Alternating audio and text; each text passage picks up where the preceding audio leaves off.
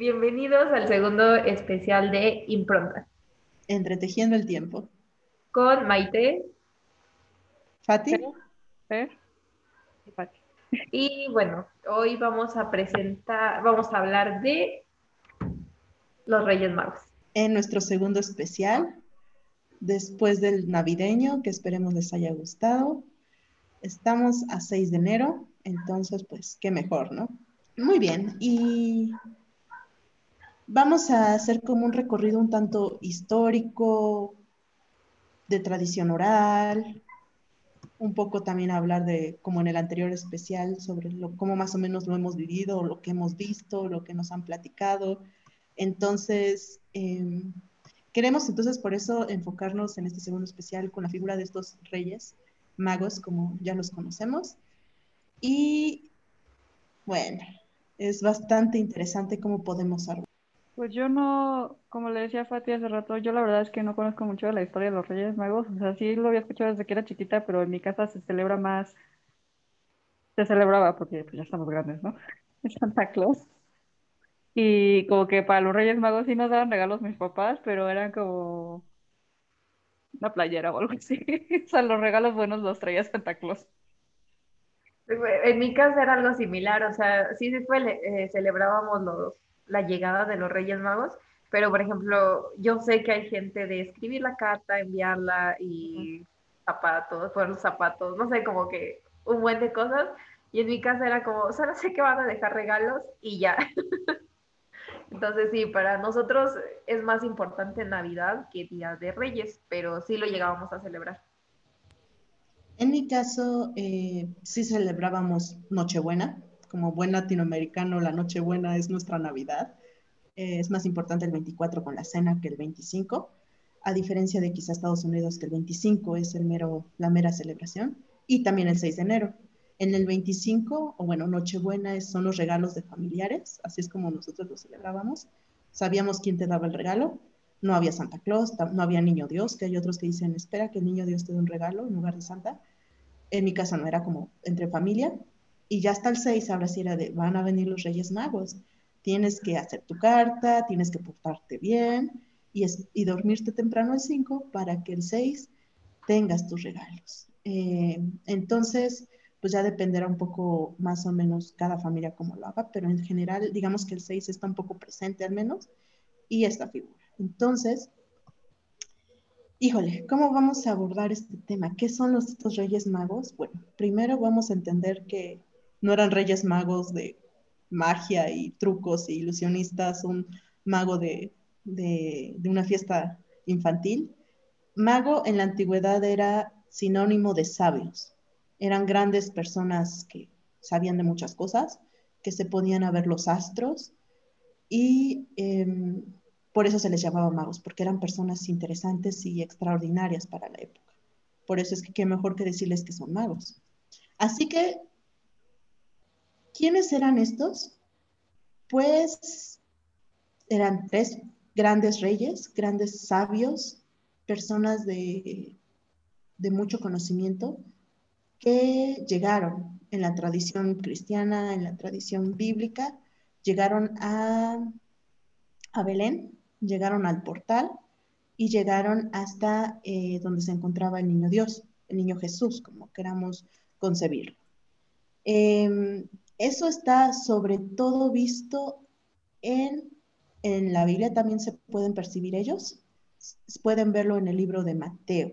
Ahí es donde van a encontrar la primera, em, la primera alusión a ellos. No sé si es básicamente en Mateo 2, en los versículos 1 al 12. Básicamente es esto. Nacido pues Jesús en Belén de Judá, en los días del rey Herodes, llegaron del oriente a Jerusalén unos magos diciendo, ¿dónde está el rey de los judíos que acaba de nacer? Porque hemos visto su estrella al oriente y venimos a adorarle. Al oír esto, el rey Herodes se turbó y con él toda Jerusalén. Y reuniendo a todos los príncipes de los sacerdotes y a los escribas del pueblo, les preguntó dónde había de nacer el Mesías.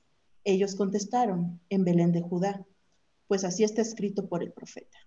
Y tú, Belén, tierra de Judá, de ninguna manera eres la menor entre los clanes de Judá, pues de ti saldrá un caudillo que apacentará a mi pueblo Israel. Entonces Herodes, llamando en secreto a los magos, les interrogó cuidadosamente sobre el tiempo de la aparición de la estrella, y enviándolos a Belén les dijo, Id e informaros exactamente sobre ese niño, y cuando le halléis, comunicádmelo para que vaya yo también a adorarle. Después de haber oído al rey, se fueron, y la estrella que habían visto en oriente les precedía, hasta que vino a pararse encima del lugar donde estaba el niño. Al ver la estrella sintieron grandísimo gozo, y llegando a la casa vieron al niño con María, su madre, y los eh, hinojos que le adoraban y abriendo sus cofres le ofrecieron como dones oro, incienso y mirra. Advertidos en sueños de no volver a Herodes, se tornaron a su tierra por otro camino. Como dije, esto es en Mateo capítulo 2, versículos 1 al 12. Básicamente, esto es, como dijimos, la primera mención a los reyes magos. No tenemos nombres, no tenemos cuántos son, solamente tenemos tres regalos, oro, incienso y mirra. Y con eso es que se empieza la tradición oral a los Reyes Magos. Aquí hay muchas cosas que hay que desarrollar, que desengranar fácilmente. La primera es que, como dijimos, son, son grandes sabios que vienen de otras tierras, no son de Belén, no son de Judá. Recordemos que en este momento ellos son parte del Imperio Romano, estamos en el primer siglo de esta era. Entonces, aquí tenemos que el rey es Herodes.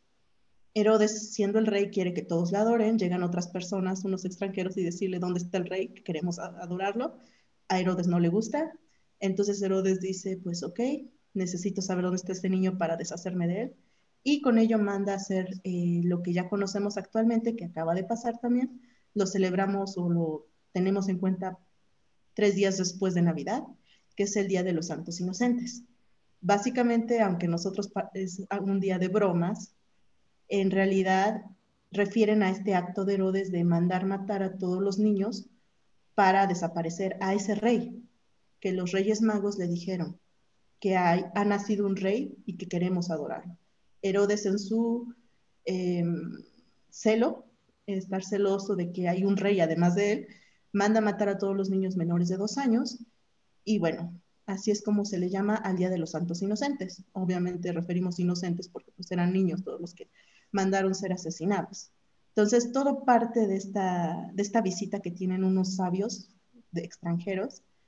Y eh, bueno, aquí podemos ver una estrella de Belén que vamos a estar viendo, discutiendo un poquito más adelante, pero para que lo tengan en cuenta. Entonces, eh, ¿cómo se va a descentrar? ¿Mande? es que iba a decir que esta historia me recuerda a Harry Potter. El Lord Voldemort quería matar a Harry Potter porque la profecía... sí, eh, así es. Básicamente con esta estrella que están viendo estos grandes astrónomos, saben que esa, esa señal es muy diferente. Ahorita vamos a regresar, ya estuvo muy de moda esta gran estrella de Belén que estuvo muy sonada hace unas semanas. Eh, pero ellos también sabían que se refería a algo. Entonces, pues si están llegando cerca de Belén, de Judá, bueno, a Judá más bien, a Judea, pues tienen que acudir al rey, él es la autoridad, ¿no? Tú como extranjero, tú acudes a la autoridad para decirle qué está pasando, ¿no? O sea, podemos pasar, sabe algo al respecto, tenemos estos indicios, tenemos estas investigaciones que proceden. Obviamente Herodes dice, pues yo no sé de qué están hablando, por eso manda llamar a todos los escribas, a todos los grandes eh, sacerdotes para decirle qué significa esto. Y bueno, las profecías llegan y ellos deciden pues ir a investigar, porque ellos son grandes astrónomos que deciden saber qué, qué significa este, esta gran estrella. La van siguiendo y pues llegan hasta Belén, donde pues la tradición dice que es eh, ante el establo, ante el portal de donde está eh, Jesús en pañales. Obviamente, eh, esa es la tradición, dijimos, está en la Biblia y pueden checarlo, pero obviamente, ¿cómo se ha ido transformando esto a lo que platicábamos al inicio, ¿no? De portarse bien, de hacer la cartita, etcétera. Igual, como dijimos, en la versión, en la primera mención a ellos no hay nombres. Nunca se menciona la cantidad de reyes, ni los nombres, ni nada por el estilo. ¿Cómo es que entonces surgen los nombres? Melchor, Gaspar y Baltasar. Primero, como dijimos, la única forma para poder saber cuántos reyes eran era porque eran tres regalos. Como dijimos, ahí en la Biblia sí se dice que llegaron a ofrecerle oro, incienso y mirra. con eso la tradición empieza a, a desplegarse, a, añadirse. Y básicamente es hasta el tercer siglo de nuestra era cuando se les llama ahora sí reyes. Como dijimos, en Mateo te le dicen que son magos. Magos astrónomos, magos sabios, magos intelectuales, pero ya para el siglo III ya se les considera reyes, debido a que se les adaptó lo que se dice en Salmo 72. Todos los reyes caerán ante ti. Y es hasta el siglo VIII cuando ahora sí surgen los nombres Melchor, Gaspar y Baltasar, apareciendo en la crónica llamada Excerpta Latina Barbari. No sé, esto está en latín, disculpen si no lo pronuncie bien. Eh, y es ahí, como dije, ¿mande? Es que también depende de la tradición, ¿no? Porque, por ejemplo, en Siria creo que lo llaman la hermandad y otros nombres que no puedo pronunciar ni me acuerdo, pero eh, en Armenia también tienen distintos nombres. O sea, ¿cómo fue que se quedó con el... Lo más popular pues es el de Gaspar, Baltasar. Recordemos que Melchor, Gaspar y Baltasar están hispanizados, no están adaptados a nuestro idioma. Entonces, pues dependiendo un poco del idioma van a variar algunas, no sé, pronunciaciones. ¿Qué ibas a decir, Maya? Ah, no, que eso de Melchor, Gaspar y Baltasar ya había visto que tenía que ver con los españoles, ¿no? que los bautizaron así? No, eso, eso surge en, como dije en, este, en esta crónica llamada Expert, Excepta Latina Barbari y es del siglo VIII. Entonces, es ahí donde inicia la tradición. Incluso muchos les llaman, por lo mismo lo que decía Fer, Vitisarea, Meliquior y Cataspa. Ese es un nombre como más eh, latinizado y justamente con estas zonas que tú dices, este Fer, de Oriente Próximo o Medio Oriente, que es no en vano las tradiciones más antiguas del cristianismo. Y em, igual, ¿no? Ya para la, la, tradición occidental, en la que nosotros estamos más adaptados, más acostumbrados, pues Baltasar se le representa que es un rey de Arabia o incluso de Etiopía. A Melchor se le da que es rey de Persia y a Gaspar, que es de la India. O sea, estamos hablando más o menos de los tres mundos conocidos.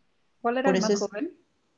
Em, de las edades no tengo el dato, sin, eh, sin, embargo, pues van representando al mundo conocido en ese momento.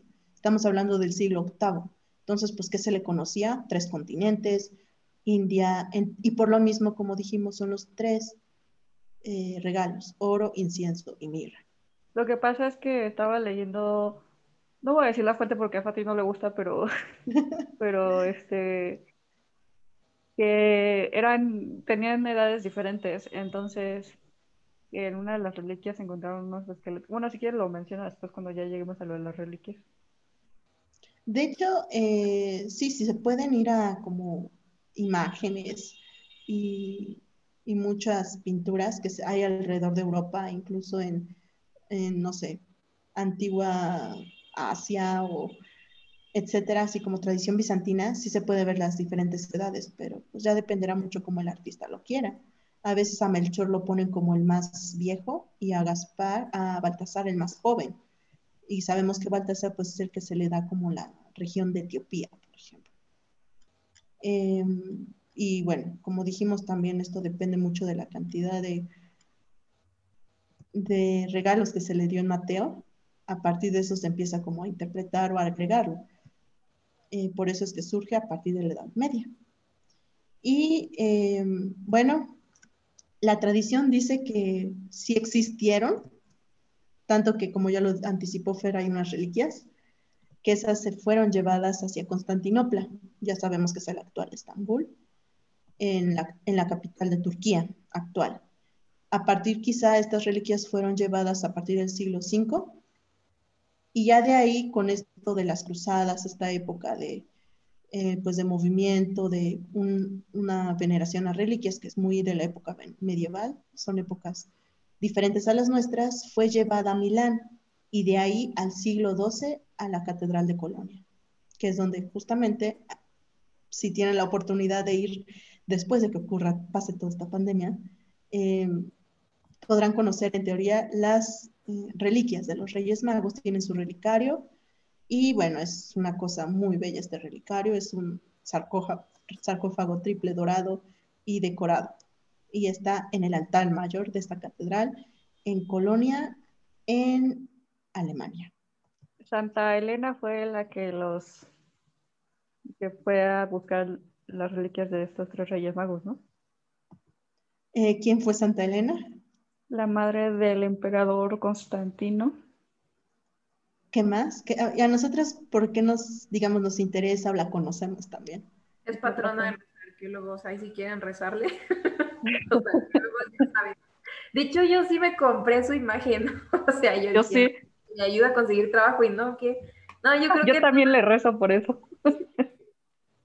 Pero no, como que anda muy en sus estudios porque no nos hace caso. ¿Cómo es que conocimos a, Santa Elena? Porque allá sí no las presentaron en la licenciatura. Básicamente, ¿por qué se le da el nombre de eh, patrona de los arqueólogos? No, es que ella fue la primera en implementar el método científico. ¿Cómo lo hizo? Esa es, otro, esa es otra historia, ¿verdad, Fati? ¿Tú sí te acuerdas? Más o menos, tiene que ver con los hallazgos que hizo. Uno de ellos fueron justamente las reliquias de los Reyes Magos.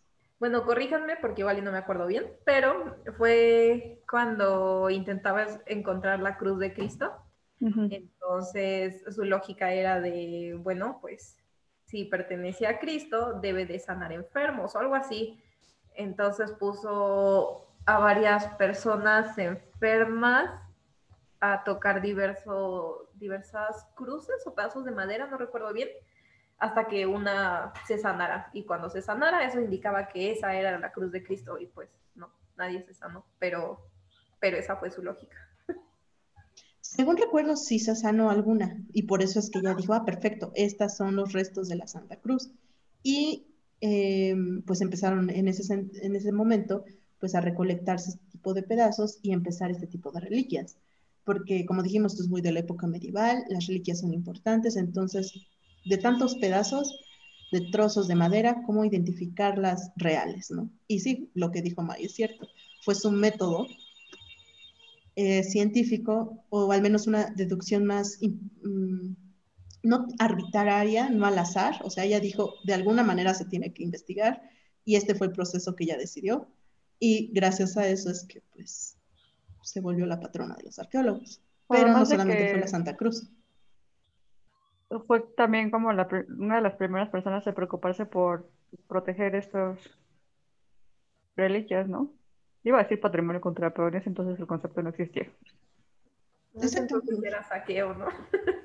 Con lo que se era saqueo. Quién sabe. Pero sí estamos hablando del siglo III, si no mal recuerdo, cuando es Constantino rey, digo emperador no, me acuerdo ahorita muy, sí, fue el siglo III, y de hecho coincide cuando ya empieza a surgir esta tradición de los Reyes Magos, y como dijimos, está Constantino en, en actual Estambul, y ya con eso, en la, época de las cruzadas, en la época de estas guerras eh, religiosas, cuando se toman estas reliquias y se llevan hasta lo que hoy día podemos visitarlas, que es Colonia. ¿Pero Santa Elena em, fue la que los llevó a Colonia o ella fue...? No, no, no. No, no, no. Ella las encontró y ya de ahí pues se les dio como tal ese culto de reliquias. Estuvieron ah, en Constantinopla, pero recordemos, quizá en algún momento podamos hablar de las cruzadas, hablar de los saqueos a Constantinopla o hablar de la misma Constantinopla, siendo la capital del, del Imperio Bizantino o Imperio Romano de Oriente, como queramos llamarlo. Eh, es en esta época cuando ya empieza a debilitarse esta, esta zona, esta ciudad, empieza a tener quizá los enfrentamientos con el imperio, pues no digamos el imperio turco porque aún no existía, pero sí los eh, em, musulmanes. Es en esta época de choques. Eh, igual no están las cruzadas para salvar todos los, eh, la Tierra Santa, los lugares santos, las reliquias, todas las cosas que serían santas para para los cristianos europeos de la época, fueron ir y lo salvaron, o saqueando, como queramos llamarlo. Hay mucho humor al respecto sobre cómo saqueaban Constantinopla constantemente. Es en este momento cuando se van a proteger y se toman estas reliquias y se llevan a Milán. Y ya de ahí, por cuestiones de diplomacia entre el Sacro Imperio Romano y demás, llegan a Colonia, a la actual Alemania, que recordemos que en esa época era parte del imperio, Sacro Imperio Romano Germánico, en la actual eh, Alemania. Igual, ¿no? Tantas cosas se llegaron a, sacar, recordemos Venecia, grandes de los tesoros que tiene Venecia vienen de Constantinopla, entonces Constantinopla tuvo muchas riquezas que pues, actualmente están en Europa. Pero como dijimos, eso es historia medieval, historia de otro rubro, y no quisiéramos confundirlos o aburrirlos. Mira, según la, página es.aleteya.org, no sé si Fati sí aprueba de esa, Fati.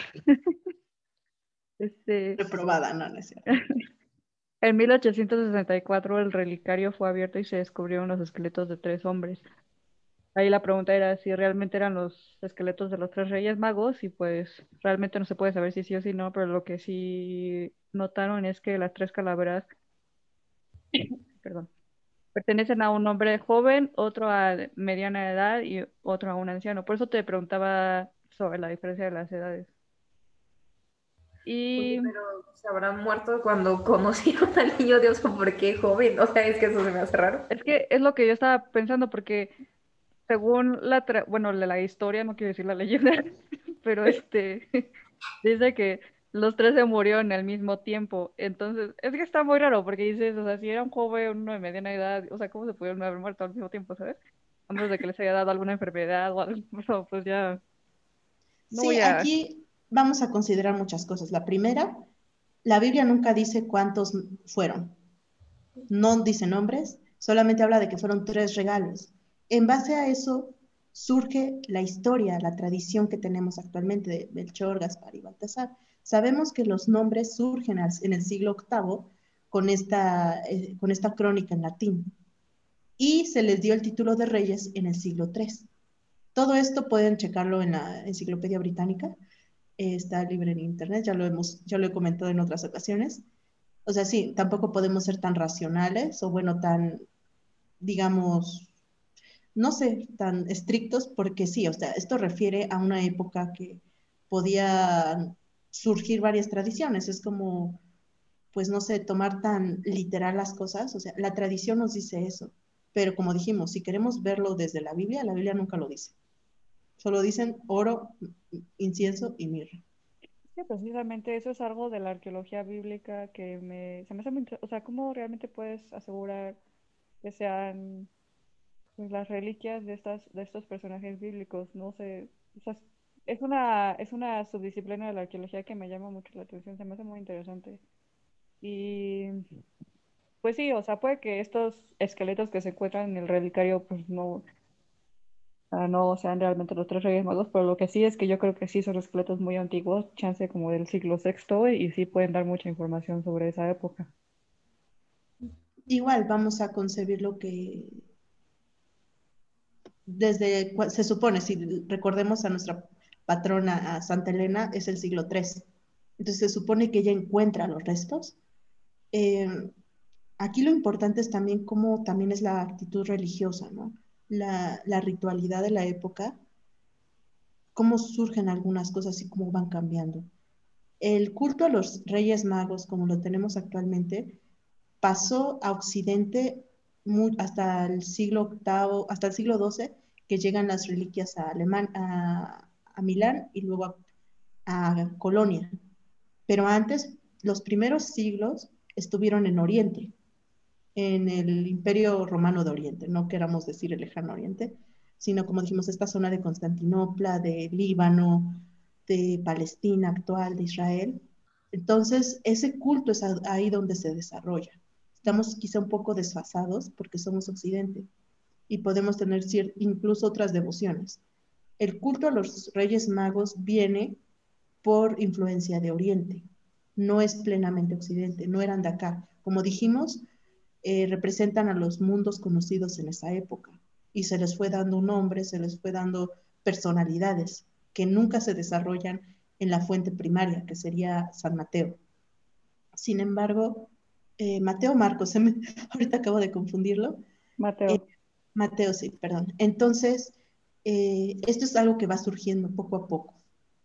Pero sí, definitivamente la, arqueología bíblica también tiene muchas, muchas cosas interesantes y habría que profundizarlo. Igual no es tan trabajada en zonas específicas, tendríamos que ir también y buscar en la actual Estambul para hacerlo más donde se supone Santa Elena las encuentra, lo cual es un poco imposible. La arqueología bíblica creo que se desarrolla más en Israel, por obvias razones.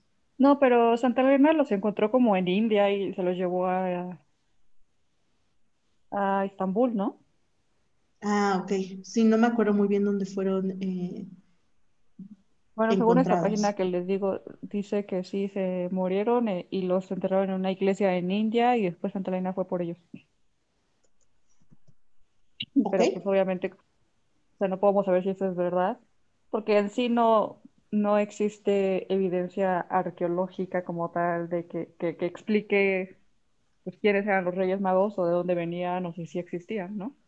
Pero es que ¿cómo encuentras eso? O sea, desde que se redacta así de ni siquiera sabes cuántos son.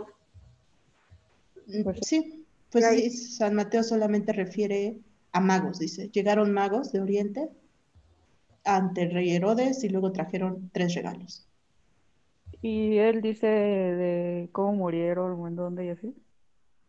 No, lo que les leí es todo lo que refiere, sobre todo porque si no me recuerdo, se tiene que ir comparando con quizás San Lucas, que es el otro que habla de, la época del nacimiento de Jesús, pero aquí simplemente es, eh, después de haber oído al rey, se fueron y la estrella que habían visto en Oriente les precedía hasta que vino a pararse encima del lugar donde estaba el niño. Eh, al ver la estrella sintieron grandísimo gozo y llegando a la casa vieron al niño con María, su madre, y abriendo sus cofres le ofrecieron como dones oro, incienso y mirra. Advertidos en sueños de no volver a Herodes, se tornaron a su tierra por otro camino. ¿Qué quiere decir que, si no me recuerdo, se tiene que comparar con otros evangelistas, pero ellos también, se supone, si Herodes ya les dijo, vuelvan para que yo también vaya a adorar a ese rey, les advierten por sueños, si no mal recuerdo fue uno de los ángeles, que sería San Gabriel, que es el mensajero, eh, que no lo hicieran, porque iba a ser peligroso y no eran las intenciones reales de Herodes. Entonces, por eso es que se dan la vuelta, rodean al rey Herodes y vuelven a sus tierras, lo que ocasiona la furia de Herodes y desencadena la matanza de los santos inocentes, porque él obviamente esperaba que esos reyes magos volvieran con él y al ver que lo dejaron plantado, lo dejaron vestido y alborotado, pues él se enoja y dice, pues la única forma que tengo para deshacerme de él es mandar matar a todos los niños. Qué mal plan, hubieran regresado y le hubieran dicho, no, sí se murió en el nacimiento, ya no, ya no pasa nada. Pero no, no regresó. ¿Quién sabe? No, pues no sabemos exactamente qué hubiera pasado. Eh, si no me recuerdo la tradición, dice que Herodes era un rey bastante, pues, temperamental. No sabemos exactamente si, si hubiera sido lo más racional posible, pero sí, ellos deciden volver por otro lado y ya de ahí desaparece como tal el culto. En los evangelios, como dijimos, ya después su culto a ellos viene con el mundo oriental y eh, pues ellos van a empezar a desenvolver esta tradición que ya tenemos con eh, orígenes, con edades, con nombres, con fenotipos incluso. Entonces, pues si nos basamos solo en la raíz, pues no vamos a encontrar mucho. Será en esta tradición y estos años que pues se vuelve más rico, ¿no? Y por eso es que actualmente pues los niños no pueden ver algo tan, tan normal, ¿no? Y también, no sé, algún otro tipo de costumbres y magia que hay con los niños esperando a que lleguen los Reyes Magos. Y pasando un poco más al tema como de otras versiones, íbamos a hablar sobre la befana, ¿no? Ah, pero antes se nos está olvidando uno que es la estrella de Belén. Ah, la estrella de Belén, sí es cierto. Que no es una estrella. Es más bien como, o sea, que se alinearon unos planetas, algo así, ¿no? Ah, para aquellos que nos sigan en Facebook, eh, hicimos una publicación ese día importante eh, que se refiere a, esta, a este gran luz. ¿Y qué es? es Saturno y Júpiter que se dan en un evento astronómico conocido como la Gran Conclusión y eh, se, se, hace en, esta calidad de luz. No sé si ustedes pudieron estar presentes. ¿Por qué no? Eh, ¿Qué vieron ese día, el 21 de diciembre? Una hora aproximadamente después de que se ocultara el sol, eh, en el horizonte donde justamente se, se oculta el sol un poquito arriba, ¿pudieron ver algo de esta gran conjunción? La verdad es que yo no vi nada, se me fue la onda y se me olvidó por completo que iba a pasar eso. Tonta porque tengo que esperar otros 800 años. Pero, este, sí me llegaron muchas fotos y muchos videos y yo no sé, por ejemplo, me llegó un video que era como de un eclipse, no sé si así se vio en algunas partes o ese era un video como de, de un eclipse pero que sucedió en otra ocasión. No sé. ¿Y qué viste, Pati? Ah, bueno, yo intenté hacerlo, pero eh, ya decía, ¿no? Tienen que estar lejos de la contaminación lumínica, de preferencia en un monte, y obviamente aquí no se podía.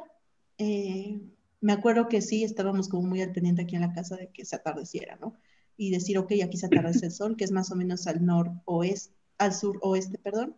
Si estamos aquí en Puebla, tenemos los volcanes, entonces es muy fácil detectarlo, es un poquito más a la izquierda del Popocatépetl, entonces no hay pierde. Y bueno, dimos que se ocultó el sol más o menos al cuarto para las seis, casi las seis de la tarde, y entonces contamos que iba a ser como cuarto para las siete cuando íbamos a salir a observar el cielo. ¿Y qué detectamos? Nada. La contaminación lumínica de la ciudad de Puebla es demasiado alta. Igual no sé si que sea época navideña y con toda la los adornos navideños que ponen en las casas genera aún más contaminación lumínica, entonces era imposible ver algo. Toda la parte horiz del horizonte, que podría estar lleno de estrellas, no se veía nada, excepto aquí arriba exactamente. Justo arriba podías detectar algunas estrellas. Entonces sí como que fue bastante decepcionante porque quizá para aquellos que vayan, que vivieran en, en una zona apartada de la ciudad, sí pudieron haber tenido esto.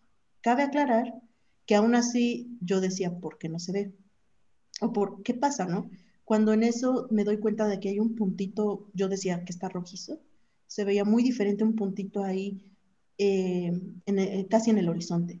Y yo decía, ¿qué es esa estrella? No me acuerdo que esté ahí. Y es muy curioso porque es la única, cuando todas se pueden ver solo hasta arriba, pero esta sí se está viendo. Pero se veía así un puntito muy escuálido, pero muy notable.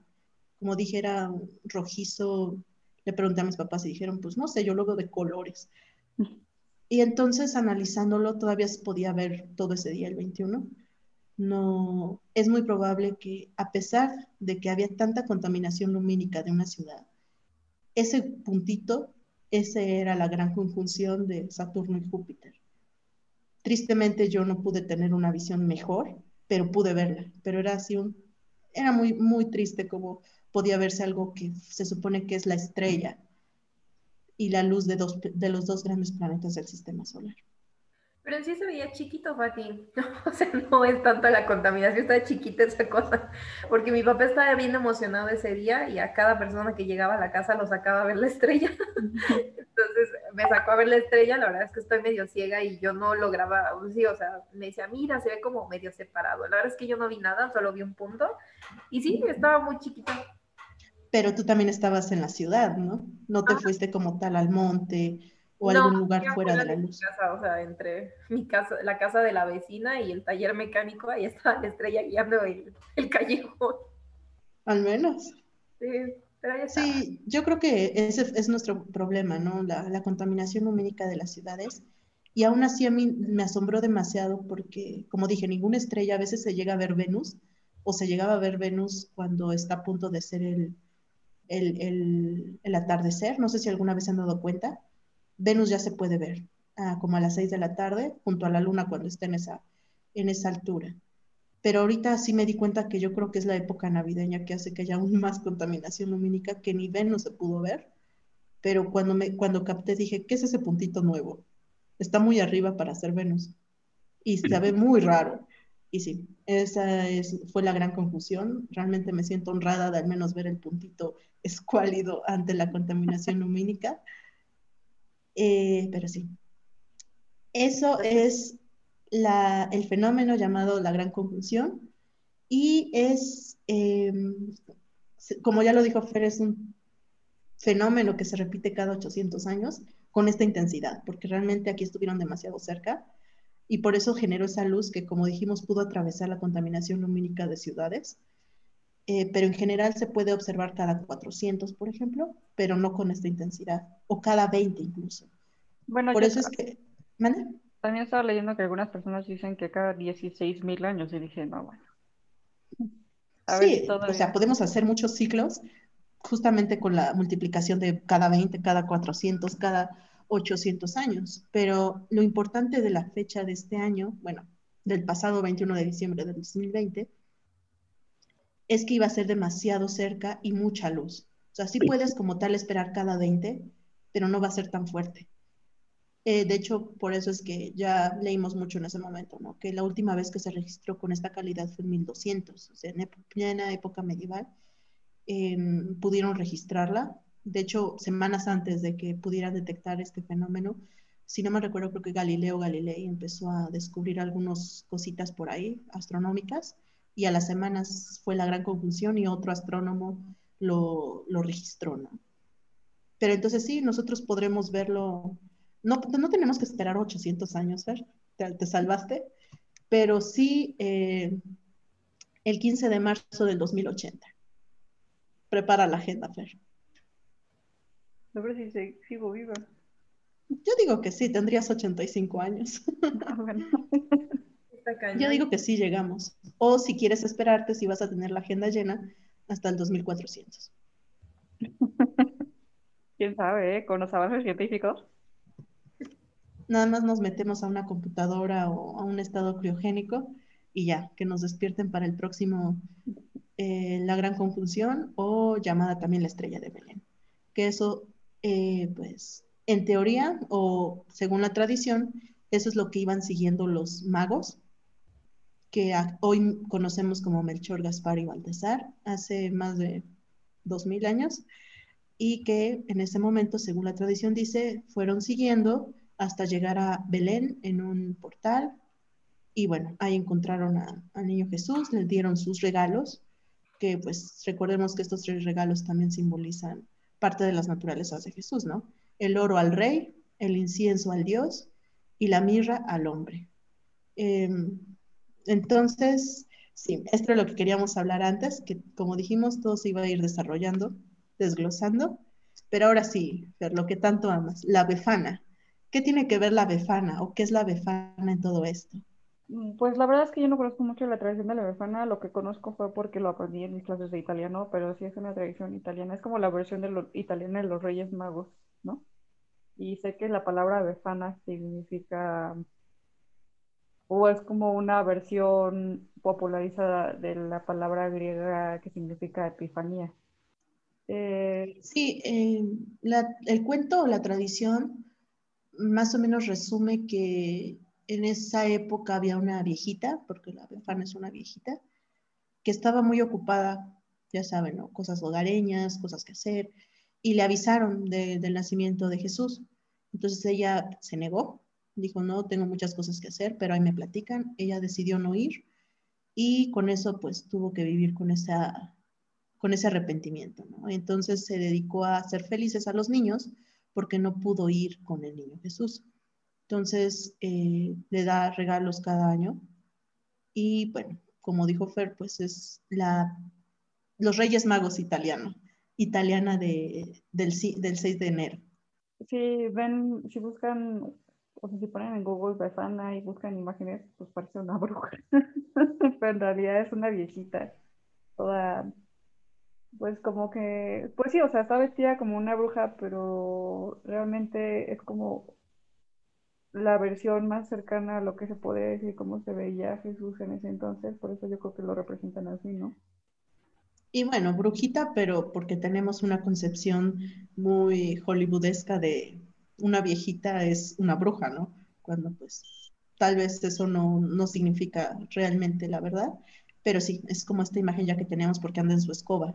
Entonces, eso es como tal lo, lo que más lo podemos relacionar con, con una bruja, pero no, totalmente alejado de lo que sería una bruja en, en la concepción que tenemos. Esa es la bufana, una viejita Pero- bondadosa.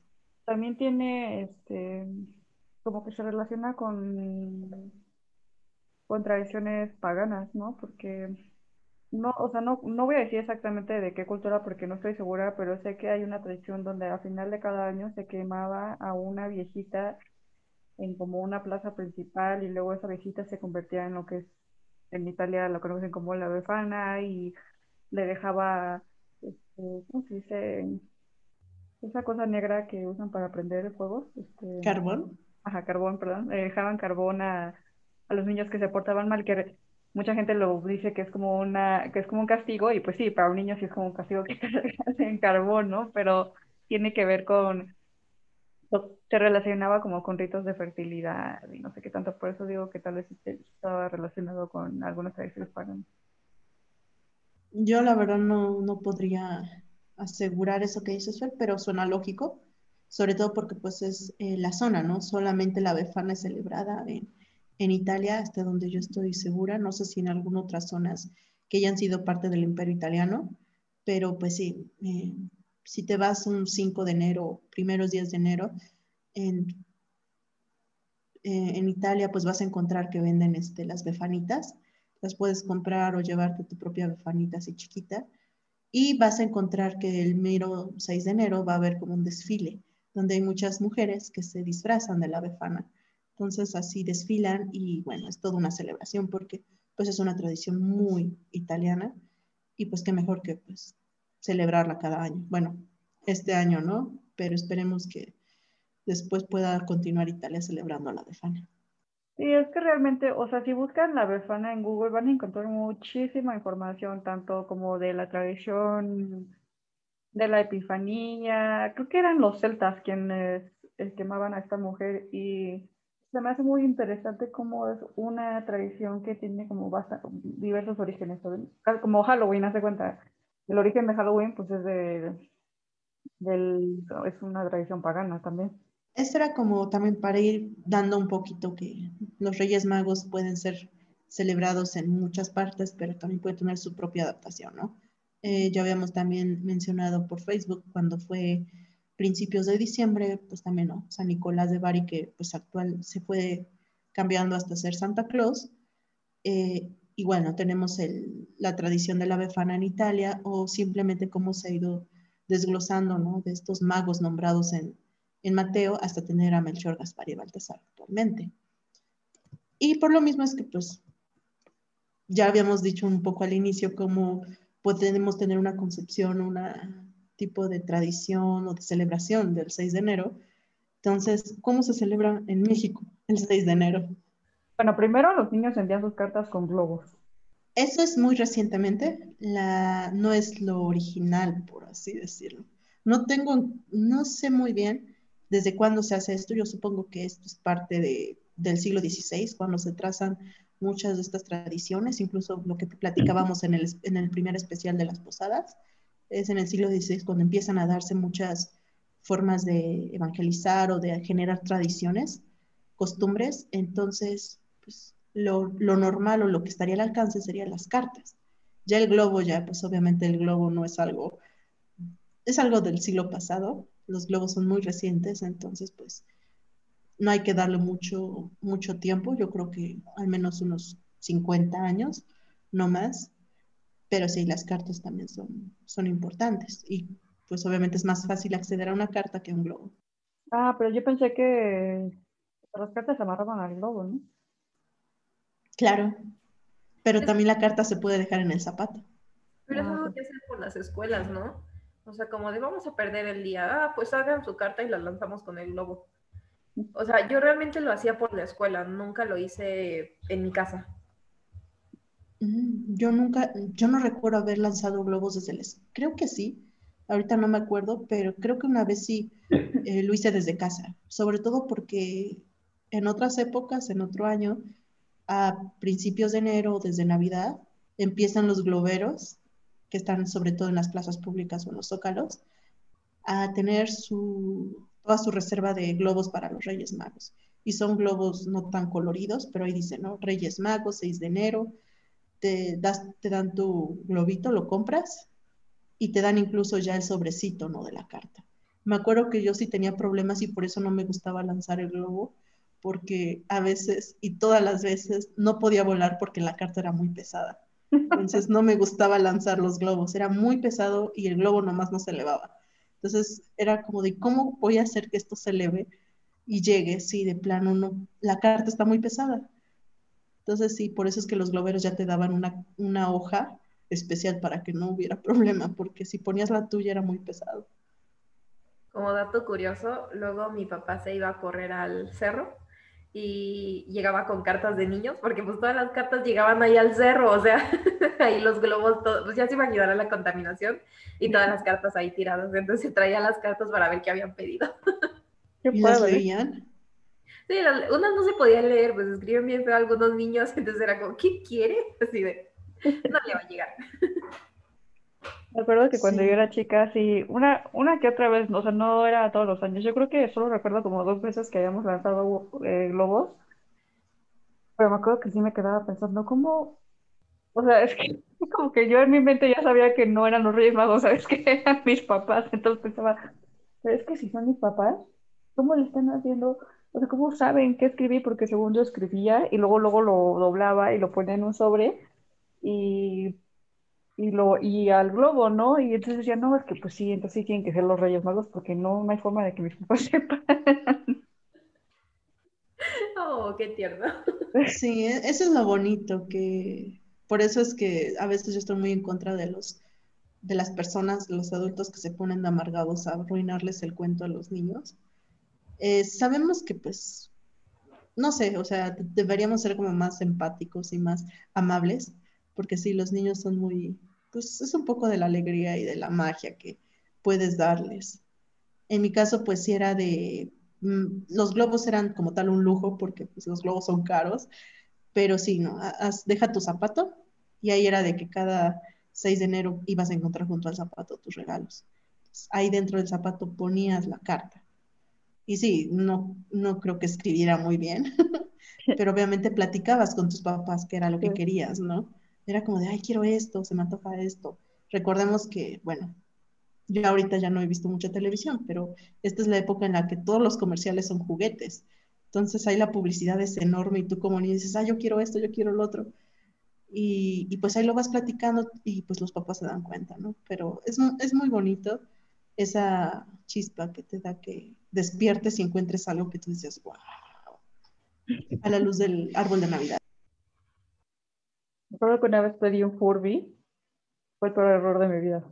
Esa misma noche lo terminé odiando, llorando porque la, el muñeco ese no se callaba. Ay, no, horrible. Sí, yo recuerdo mi último, o sea, cuando todavía creía en los, en los Reyes Magos, que puse mi carta, o sea, lo que yo hacía era enviar una carta en el globo, pero aparte ponía mi carta en el árbol de Navidad. ¿Por qué? Pues mis papás decían que así lo hiciera. Después ya me di cuenta que era para ver qué me iban a regalar, ¿no? Pero yo ponía mi carta así como, la lógica era que en su momento se creaba el regalo, ¿no? O sea, de cuando llegaban, leían la carta y creaban el regalo y ya me lo dejaban, era como instantáneo, esa era la lógica. Entonces yo me acuerdo que mi último, la última vez que creí en los Reyes Magos, yo dije, no, yo no quiero ningún regalo, solo llévale algo a todos los niños pobres del, del mundo, algo así, ¿no? Como llévales algo. Pero cuando descubrí que eran mis papás, dije, malditos, les abrí mi corazón y descubrieron como todo lo que guardo y me engañaron. No existen los Reyes Magos, entonces a partir de ese día yo, el Día de Reyes no me gusta. Me acuerdo que también mi primer año así, sí, no, yo fui demasiado apática y de, ah, me vale todo. Eh, lo que sí, y que creo que me alegra no haber hecho, nunca se lo conté a mi hermana. No sé ya cómo lo descubrió, eh, pero sí yo estaba, era yo muy, muy grosera y ya después digo, oye, también no manches, o sea, fue muy un, detallazo porque los últimos años encontré una carta bajo el, el árbol y yo decía, wow, ¿qué? Entonces lo leías y decía, no, firmado Melchor, Gaspar y Baltasar. Y yo, ¿qué? Me escribieron una carta a los Reyes Magos. Y yo digo, oye, ¿cómo? Evidentemente era mi papá el que lo escribía porque mi mamá no, no le daba la computadora y no teníamos impresora, entonces lo imprimía en su trabajo. En el consultorio él estaba ahí imprimiendo, entonces yo decía, wow, ahorita yo lo analizo y digo, qué detallazo que, que, tu papá esté pensando en algo así. Y te daba como cosas, ahorita no recuerdo muy bien lo que decía, pero eran cosas como, síguete portando bien, sé buena niña, eh, piensa en esto, ayuda en esto. Entonces, eh, creo que era un detalle muy bonito y como dije, como niño necesitas este tipo de circunstancias.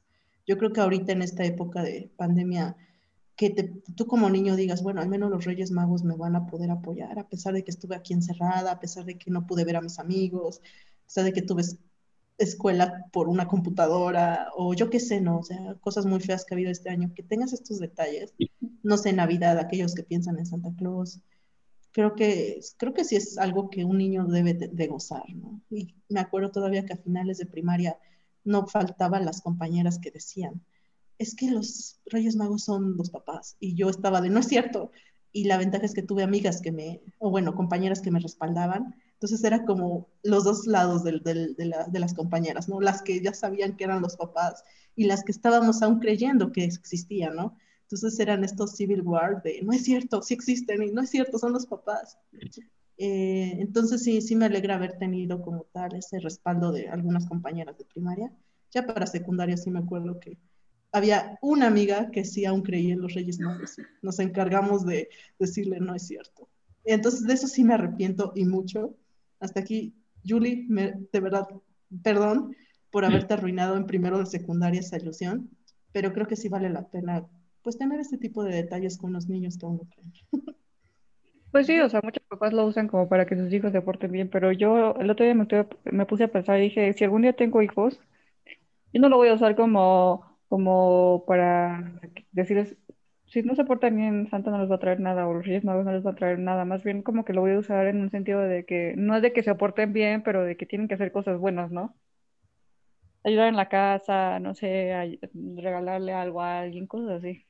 Valoren los esfuerzos que hacen, no sé, sus papás, no sé, en otras circunstancias si es alguien más, si tengan otros Reyes Magos.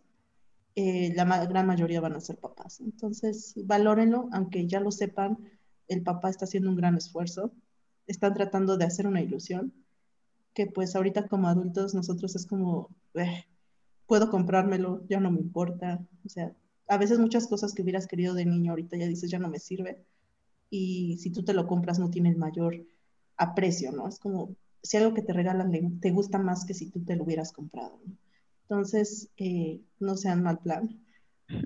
Protejan la ilusión de los niños, por favor. Bueno, yo sí soy de la que cree que debe protegerlas y no se salvo fiestas. O sea, todos vamos a crecer y vamos a darnos cuenta de quizás sea mentira, quizás sea solamente una ilusión, pero era bonito. Entonces, pues lo que sea, ¿no? Santa Claus, la Befana, el Niño Jesús, los Reyes Magos, San Nicolás, cuantos puedan llamarlo, al final, pues sí es un esfuerzo el que se hace, ¿no? Para darte un regalo, que claro, puede ser como un incentivo para portarte mejor o para amenazarte, no tuve, gracias al cielo, esta, esta situación, pero pues esperemos que al menos sea un regalito.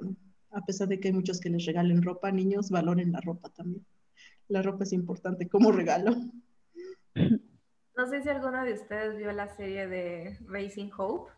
Estuvo en Netflix un tiempo, pero hay un episodio en el que Jimmy, el principal, no puede competir con sus compañeros porque siempre en día de este, cuando llega Santa Claus o no sé si los Reyes Magos, pero en todas esas celebraciones él es el que el peor regalo tiene porque sus papás no tienen dinero, entonces como que le regalan cosas pues útiles, pero sí no tan caras.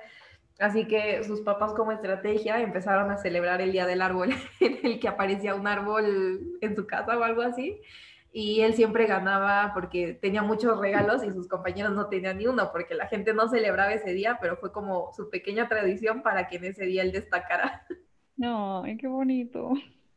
Y estaba Igual ahorita me acordé del ratón de los dientes, también es una ilusión para los niños. Yo tuve el ratón de los dientes, otros tienen la hada de los dientes. Y sí, yo también era como, ¿por qué, los, ¿por qué les dan 20, 100 pesos por una muela y yo solo tengo dos pesos? o etcétera, ¿no? Otros de centavos. Y, pero es no, ya después dices, ah, ya sé quién era el ratón de los dientes. Entonces, pues es parte de como niño, pues no tiene valor mayor más que la ilusión, ¿no? Y un niño, pues qué mejor. Ahorita lo necesitan con los tiempos que estamos viviendo. Pues sí, Protejan la ilusión de los niños también pienso como eso es muy difícil porque pues cerraron muchas tiendas de juguetes, yo vi que estaban cerradas. Obviamente, pues ofrecen sus servicios por internet, pero no todos los papás saben cómo comprar por internet. Me hace... por eso es que ven que había esto como juguetrón o, o estos lugares de recaudación de, de, juguetes para los niños. Creo que es una muy buena eh, iniciativa. Claro, con esta situación actual, pues todos estos tipos de eventos se van cancelando, pero Igual, ¿por qué no nosotros, aunque no tengamos hijos, volvernos los reyes magos de alguien más?